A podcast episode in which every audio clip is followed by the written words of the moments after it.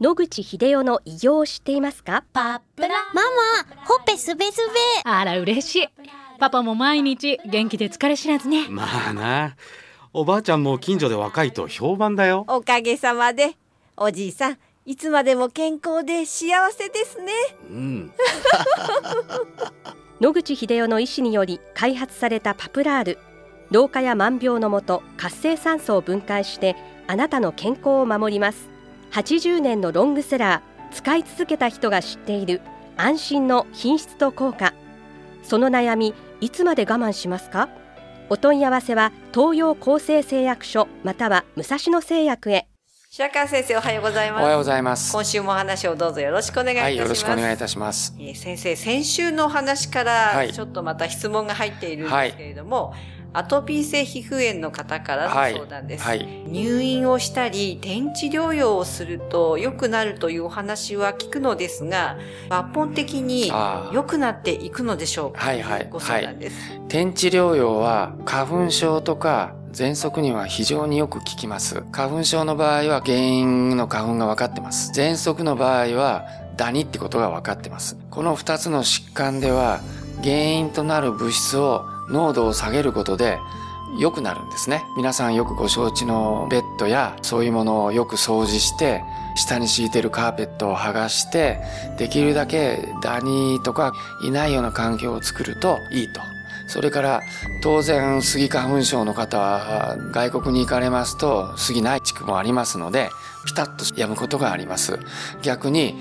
外国人の方でその国の花粉で悩んでいる時に日本に来たらピタッて治ることもあります。この2つの疾患については原因の花粉あるいはダニの量が変わるということが分かっている地区に移るということ。そうすることによって効果が上がるということはよく知られています。ですので考えてみてもらうのも一つの手段だと思います。これに対してアトピー性皮膚炎は何が原因物質で皮膚にあのようなアレルギー反応が起こるのかまだよくわかっていません。昔喘息でカーペットを剥がしてフローリングにするとすごく喘息の発作の率が下がったというデータが出てですね、全国的にアトピー性皮膚炎の患者にも同じような指導が行われて家を徹底的にフローリングにしてきれいに掃除してというようなことは行われたんですけどもアトピー性皮膚炎の罹患率はそんなに下がりませんでしたそうやって量が減るようなものが原因物質ではなさそうなんですね。そうすると原因物質がわからないので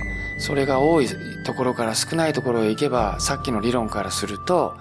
いいわけですけどもそうじゃないですから原因物質がわからないのでどっからどこかへ移ったからといって原因物質が減って症状が良くなるということはわかりません。アトピー性皮膚炎が悪くなったり良くなったりするもう一つの理由はメンタルなもの、それから体の全身状態ですね。睡眠が少ない人、明日試験があると言って緊張している学生さん、そういう人は非常に悪くなります。そういう学校を変わるとかですね。あるいは、お父さんの都合で外国に転勤して、違う環境に移ることによって、メンタルな状態が明らかに変わってきたと。こっちの方が楽しいと。あるいは、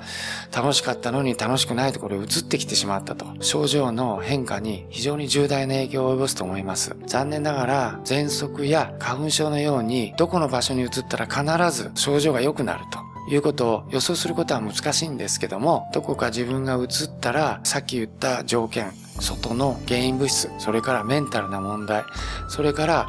楽しいとか全身症状がどうなったかっていう、この3つの要素をね、考えて、一つでもプラスだなと思うようなところがあるということであるならば、お移りになられることが症状の改善につながることは私は十分あり得ると思っています。はい、入院していて、まあ、良くなられた方がはい。お家に戻ってまた症状が悪化するというのはよく聞いたことはあるんですが、あのですね、はい、それはですね、おそらく入院するとですね、同じような症状の人が入院してんですね。やっぱりお友達とか、お話し相手とか、今に比べたら昔の病棟はボロボロでもうちょっとたくさん詰め込んでました。なので、そういう他の人との接点が非常に増えるんですね。そうすると、例えば他の人がこういうことやったら症状が和らいだよとか、自分はステロイドを離脱するときにこういうことしたら苦しくなかったとか、いろんなお話を伺うことはできるわけですね。これは患者さんにとっては非常にメリットがあって、メンタルにすごくいいことが起こってるからじゃないかなと思います。それで家に帰ったら、ひどい症状の人は家族ですら嫌がられて、孤立するわけですね。そうするとやっぱりメンタルに非常に大きいプレッシャーがかかって、別に何かが飛んでくる量が変わってくるわけではないかもしれませんけども、非常に症状が悪化してしまうということはあると思います。普通は入院すると嫌だということで、まあ、癌の患者さんとかは逆に入院した方がメンタルに落ち込む率が高いわけですけども、アトピー性皮膚炎の患者さんとかアレルギーの人は、普段から嫌がられたのに入ると同じような環境の人がいて、自分を励ましてくれたり、してありがたいわけですね。だから逆に入院することによって良くなる人が出てくるってこともあるので、他にできることもないっていう時には、思い切って何日間か入院して、アレルギーの患者さんのいる同病室にしてくれというのも一つの手だと思いますけどね。はい。あの、治療としては、家庭でやるものと病院でやるものとは、だいぶ違うものなんでしょうか？まあそうですね。入院すれば先生がついてまして、申し訳ないんだけど、アトピー性皮膚炎の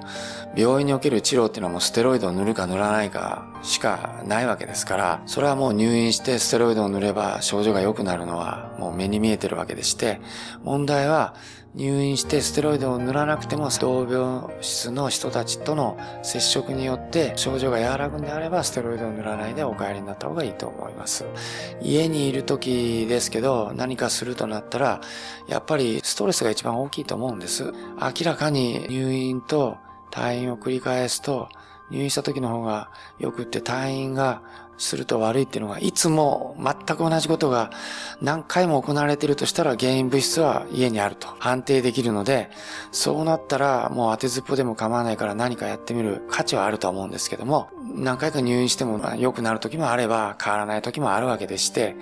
そうなると家庭にいることによって何かできるって言ったら家族でしょうね。その患者さんを見守ってあげるかによって大きく症状は変わると思います。はい、ありがとうございます。はい、また来週お話をよろしくお願いいたします。はい、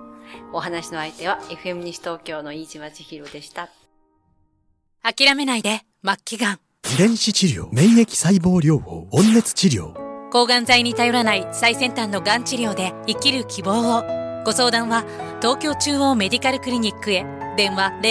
03-6274-6530。03-6274-6530